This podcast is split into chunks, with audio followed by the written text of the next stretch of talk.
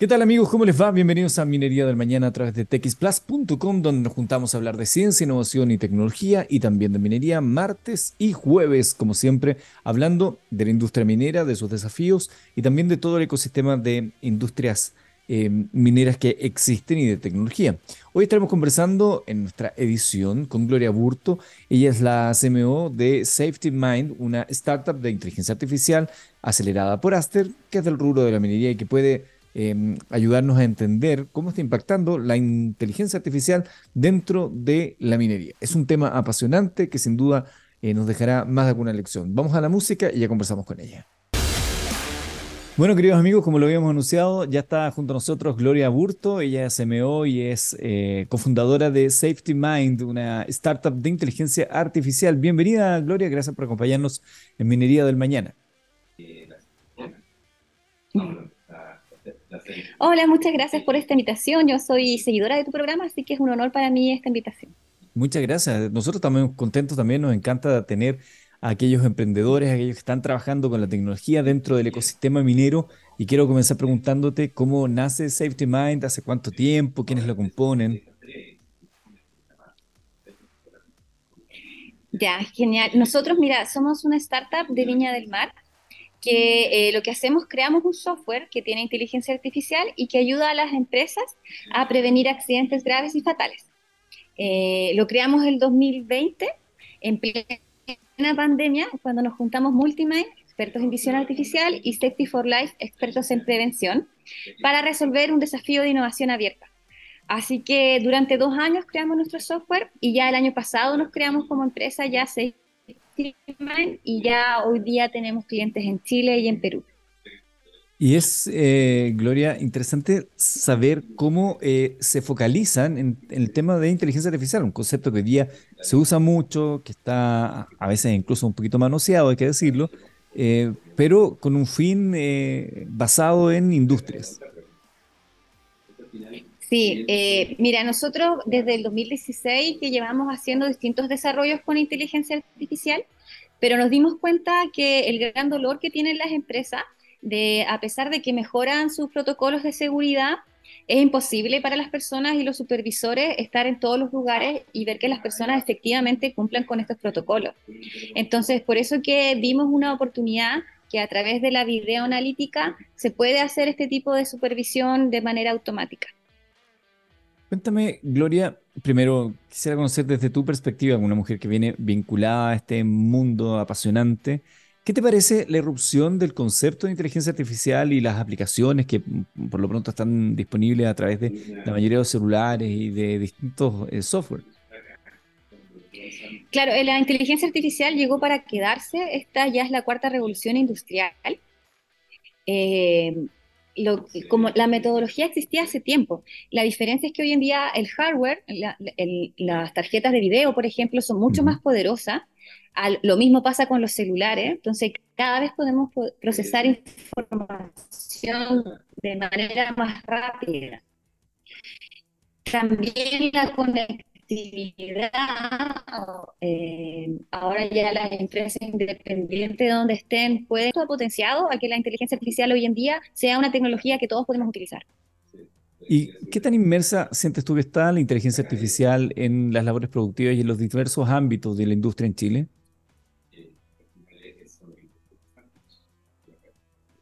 Bueno, según la según las, por ejemplo, el, el CENIA, que es un Centro Nacional de Inteligencia Artificial, em, Chile está, pues tenemos la infraestructura necesaria y también el talento para poder eh, desarrollar este tipo de, tecnología. Nosotros justamente estamos focalizados en plantas industriales y en minería, porque son donde también ya hay más tecnología, hay más eh, desarrollo tecnológico de, de maquinaria, de, los profesionales. Entonces, eh, es mucho más fácil poder incorporar esto en, el tema de la transición digital. Pero, ¿sientes tú que eh, ha penetrado lo suficiente o todavía estamos en una etapa muy temerosa dentro de las industrias?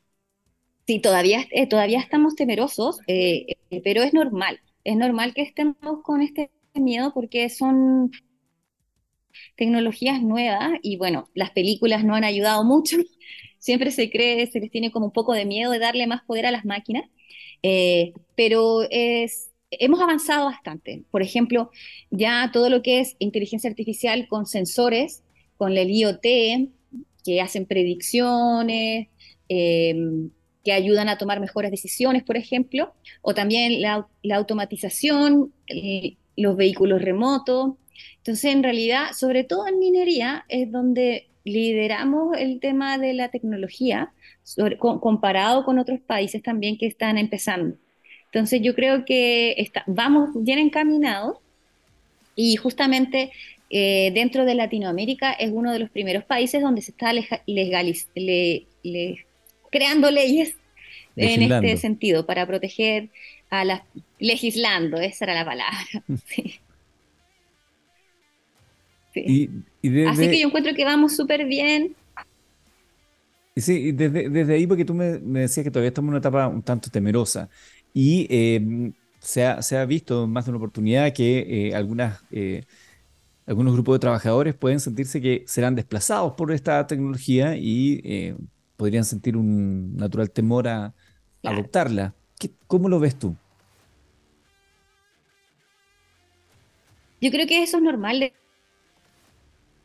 de todas las nuevas tecnologías, eh, pero si lo pensamos nosotros cuando éramos chicos, no sé, los celulares no existían o no podíamos chatear de esa manera, no existían los, los TikTokers, por ejemplo, o las radios digitales o los programas como el que justamente ahora estamos viviendo. Entonces es parte un poco de la incertidumbre, de la resistencia al cambio, pero así como van a haber em, trabajos que hoy en día son muy rutinarios y que lo podemos automatizar con, las, las, los software como el nuestro, también van a haber nuevas funciones, ¿ya? Como alguien tiene que enseñarle las máquinas, alguien tiene que hacerle la mantención y los procesos también van a ir cambiando. Entonces, eh, también tenemos que verlo de esa mirada. Lo bueno es que las personas vamos a quedar ahora a cargo de crear, de, generar valor y, no ya de cosas tan rutinarias que solamente requieren la fuerza bruta. Entonces, yo creo que eso es una buena oportunidad. Y también por otro lado, que como ya está todo conectado, es posible que tú trabajes desde cualquier parte del mundo eh, que trabajes de manera remota. Entonces, así como hay, hay cosas que a la gente le da miedo, también van a haber muchas ventajas sobre esto. Estamos conversando con Gloria Burto, ella la CMO, es eh, cofundadora de Safety Mind. Y sabes qué, Gloria, me acabo de dar cuenta que cometí un error, porque somos un programa de difusión, eh, siempre asumimos que tenemos que hablar de las cosas para todo el mundo, para que todo el mundo entienda, y debía haberte preguntado en un comienzo, ¿cómo le definirías tú a alguien que no tiene idea lo que es la inteligencia artificial. ¿Por qué es tan revolucionario? Bueno, es bastante revolucionario porque lo que hacemos es poder eh, encontrar patrones en la información eh, que una persona no puede, ¿ya? Entonces, por ejemplo, cuando se ha abusado mucho en el tema de, de los sensores que levantan, no sé, la temperatura, distintos tipos de indicadores, y a través de esto, entonces ellos mismos buscan patrones y pueden hacer predicciones a una velocidad más rápida que lo hace una persona. En el caso de las imágenes, lo que hacemos es que las imágenes eh, procesamos píxel por píxel, eso se transforma finalmente en un dato y ese dato, sobre ese se hacen entonces predicciones. Lo que nosotros hacemos en SafetyMind es, por ejemplo, en las imágenes, buscar dónde hay personas, dónde hay máquinas, por ejemplo, y ver cuál es la interacción hombre-máquina, que es justamente la que genera más eh, accidentes hoy en día. Pero ahí me falta. Entonces, la gracia es que podemos procesar mucha más información. Ahí, me falta una, explicación, porque claro, se puede procesar más información y todo, pero en algún minuto esa información se, se convierte en decisiones que involucran esta inteligencia artificial, o sea, el valor agregado de simplemente tener la información a, disposición. ¿Qué pasa ahí? ¿Cómo ocurre ese proceso que parece mágico de toma de decisiones de una máquina? Bueno, justamente esas decisiones se, se las enseña a una persona. Ya esto es un software que se programa. Entonces uno les da distintas tareas y se encadenan esas tareas. Entonces primero yo le digo, busca donde hay personas. Luego le digo, busca donde hay máquinas. Pues le digo, si es, muy, si es menor a esto, entonces genera una alerta, manda un mensaje, saca una foto. Entonces, al finalmente, todo esto se hace tan rápido que parece magia, pero eh, son varias decisiones que son las personas las que les damos esos parámetros. Entonces, finalmente, parece inteligencia, pero en realidad somos las personas que le transferimos esa inteligencia. Nosotros le decimos qué es peligroso y qué no es peligroso. ¿ya? No es que ellos lo definen por sí solos.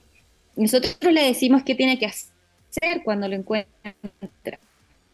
Entonces, eh, por eso también invito a que no le tengan miedo. No es una máquina que va a decidir por nosotros. Y, y finalmente lo que te ayuda es a tener esta información de manera oportuna lo antes posible para que tú seas finalmente el que aprieta el botón y detiene la máquina o hace que las personas se salgan del lugar. ¿Hay una comparativa, Gloria, entre la capacidad de toma de decisión de una persona versus la capacidad de toma de decisión producto de la capacidad de procesamiento de datos que tiene una máquina? Claro, eh, no me sé el número exacto, pero sí, por ejemplo, la cantidad de información que nosotros las personas podemos recordar es sumamente ínfima en, comparación con el computador. ¿ya? Entonces, por ejemplo, nosotros con un computador podemos mirar eh, 100 cámaras al mismo tiempo. Una persona, en cambio, porque hoy en día, ¿cómo se monitorea? Se ponen hartas cámaras y hay una persona en una sala con muchas cámaras mirando a todas. Entonces, las personas primero no podemos mantener la atención durante todo el tiempo, no podemos estar mirando más de una cámara al mismo momento, en cambio con, los, con nuestro software sí, porque eh, si llega a ser necesario, le pones otra tarjeta de video y así a medida lo puedas robustecer como tú quieras. En cambio, las personas tenemos una limitancia humana. Eso por un lado. Y las personas nos cansamos también. Entonces, esa es la diferencia de los software. Nosotros las personas no tenemos el mismo nivel de concentración todo el día. Eh, nuestro, nuestro periodo también es corto. En cambio, y justamente es ahí cuando ocurren los accidentes, cuando la persona está cansada, cuando no está mirando, ¿cierto? Justamente es ahí cuando ocurren estas acciones riesgosas que si uno no reacciona a tiempo, termina en un accidente. Entonces, esa es la, principal eh, diferencia y es lo que nosotros tenemos que aprovechar. ¿Ya? Porque finalmente se puede ajustar a lo que nosotros necesitemos. Gloria, y desde ese punto de vista... vez va a ser más rápido. Me imagino, sí. Eh, justamente para allá, cree, porque hoy día tenemos una capacidad instalada respecto a inteligencia artificial, pero esto es algo que va creciendo, creciendo, creciendo. ¿Hacia dónde, por lo menos desde la perspectiva de ustedes, hacia dónde van apuntando estos crecimientos en términos de irrupción de inteligencia artificial en la industria, por ejemplo, como la industria minera? Bueno, esto va sumamente acelerado, ¿ya? Porque, por ejemplo, los, los, tarjetas de video que nosotros comprábamos el año pasado, esto ya, ya tienen el doble de capacidad. Eh, y justamente ahora que vamos a entrar con el 5G, en varios lugares esta conectividad aumenta, eso significa que también la transferencia de información es más rápida. Y por otro lado, los computadores son más poderosos cada vez y también a menor costo, a menor tamaño. Y, esto es algo que no es solamente en Chile, o sea, en Estados Unidos, en Israel, en España, que son potencias tecnológicas, se está fomentando esto. Entonces, actualmente lo vemos como algo nuevo, gracias a ChatGPT, ahora por lo menos todos hablan de inteligencia artificial, eh, pero va a llegar a su momento a ser un estándar. Si, lo vemos, por ejemplo, nosotros que somos videoanalítica, en todas partes hay cámaras. Eh, pero hoy en día son personas que lo ven. Entonces el nivel de potencial que hay eh, es muy alto. Hay una industria grande de empresas tecnológicas como la tuya eh, vinculadas al mundo de la minería. ¿Cómo ves tú el escenario de estas startups y mm, en, en, una industria tan competitiva, además como es la industria minera? Claro. bueno, justamente es difícil entrar a la minería, tanto en Chile como en Latinoamérica, porque justamente cualquier error en la minería es muy caro, o sea, que se detenga en la planta, una hora de no producir en la minería es, es mucho, mucho dinero que nos impacta a todos nosotros los chilenos, porque son la, principal fuente de, ingreso del país. Entonces, por lo mismo, no es tan fácil que ellos estén abiertos a probar nuevas tecnologías. Eh, y eso lo sabemos tanto las startups como el ecosistema. Entonces, lo bueno es que ya, por lo menos desde el año pasado, eh, han existido distintos em, actores en este ecosistema. Por ejemplo, Aster, eh, que es la aceleradora donde yo estoy, que ellos están en, Antofagasta, que es la capital de la minería, son expertos en minería, y justamente esto, ellos nos ayudan a, a bajar esta brecha, a conocer cómo son, cuáles son los problemas que tiene la industria, y finalmente todo esto tiene que ver con un tema de confianza. Entonces, mientras mejor la industria conozca a las startups y nosotros conozcamos sus procesos, los resultados van a ser mejor. Por otro lado, también existen varios centros de pilotaje que antes no existían. Eh, existen dos en Chile, que, que, son el, bueno, no sé si puedo decir los nombres, pero eh, existe el Centro Nacional de Pilotaje, que es el CNP, y también el CIPTEMIN, ¿ya? Eh, los dos son em, justamente apoyan a que nosotros las empresas tecnológicas tengamos espacios de prueba, ¿ya? Que las empresas definan algunos sectores o incluso algunos han creado su propio eh, planta de piloto donde nosotros podemos probar sin tener que intervenir directamente en la operación. Entonces eso también es muy importante. Y además ellos también cuentan con hartos expertos, entonces nos permiten también validarnos ya que no sea yo misma que te digo que esto funciona, sino que viene un agente externo que revisa el pilotaje y que, y que entonces entrega mayor confianza a las empresas de que sí cumplimos con los protocolos que necesita la minería, ¿ya? Porque la minería es muy estricto en sus protocolos de operación, como también de seguridad de las personas. Entonces, si tú no estás inmerso en eso, es difícil que los puedas hacer por ti solo. Y por otro lado, hay muchos también eh, gremios, como, no sé, Aprimin, Minovex, y distintos que son expertos en minería, donde también ayudan a que a los proveedores de minería eh, en licitaciones, en los encuentros, las universidades. Entonces hay como todo un ecosistema alrededor de la minería eh, impulsando la tecnología eso es muy bueno, porque si la minería le va bien, a todos nos va bien. Exactamente, y es, una industria fascinante, por eso nos juntamos nosotros a hablar de ello acá en texplus.com y nos encanta hablar también de tecnología y de todos los avances. Quiero agradecer a Gloria Burto, CMO de Safety Mind, pero antes de despedirme, Gloria, me quiero hacer eco, ya algo que quizás escapa a lo que hacen ustedes, pero me quiero hacer eco de ese temor que tiene la gente particularmente los mayores, respecto a la inteligencia artificial, la robótica, el día que se encuentren y Terminator. Toda esa, toda esa mezcla. Eh, claro. Sabes que siempre me preguntan, siempre me preguntan, ah, va a venir Sana Connor. Siempre, siempre se acuerdan de Terminator y parece que fue todo el mundo la vio. Claro, marcó. Claro, yo podría haber tirado, no sé, Hall 9000 de 2001 dice en el espacio que también toma conciencia de sí mismo y, decide que el ser humano o yo robot, Exactamente. Y cosas eh, ¿Podría pasar algo así, crees tú? No, yo creo que no. Y que si pasa, pasará cuando los que estamos aquí ya no estemos. Porque eh, la inteligencia artificial también tiene como niveles de inteligencia.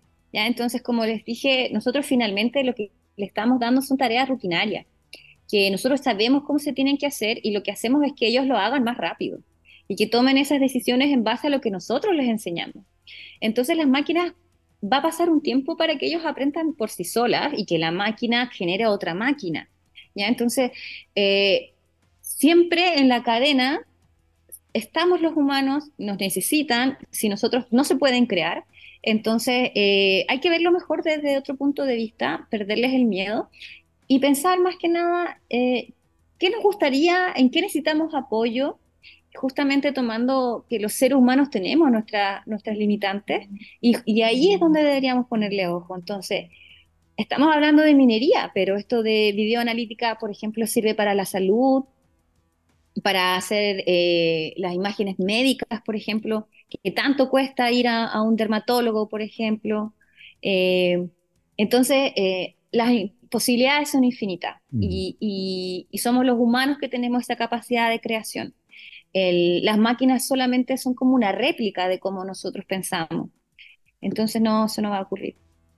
Bueno, yo creo que ahí algunos habrán quedado un poco más tranquilos con esto. Lo que sí te quiero decir a ti, Gloria, y a todos que yo soy un robot y soy una prueba de que esto, si no lo había querido contar hasta ahora, pero sí, soy, vengo del futuro. No, quiero agradecerte. Ay, por eso te va tan bien. Ah. Porque tengo, tengo los resultados de los juegos de azar. Muchas gracias. Muchas gracias, Gloria, por acompañarnos acá en Minería del Mañana el día de hoy. Muchas gracias a ti por esta invitación. Nosotros nos despedimos eh, de esta edición y los dejamos invitados para el próximo capítulo. Sigan en la sintonía de texplus.com.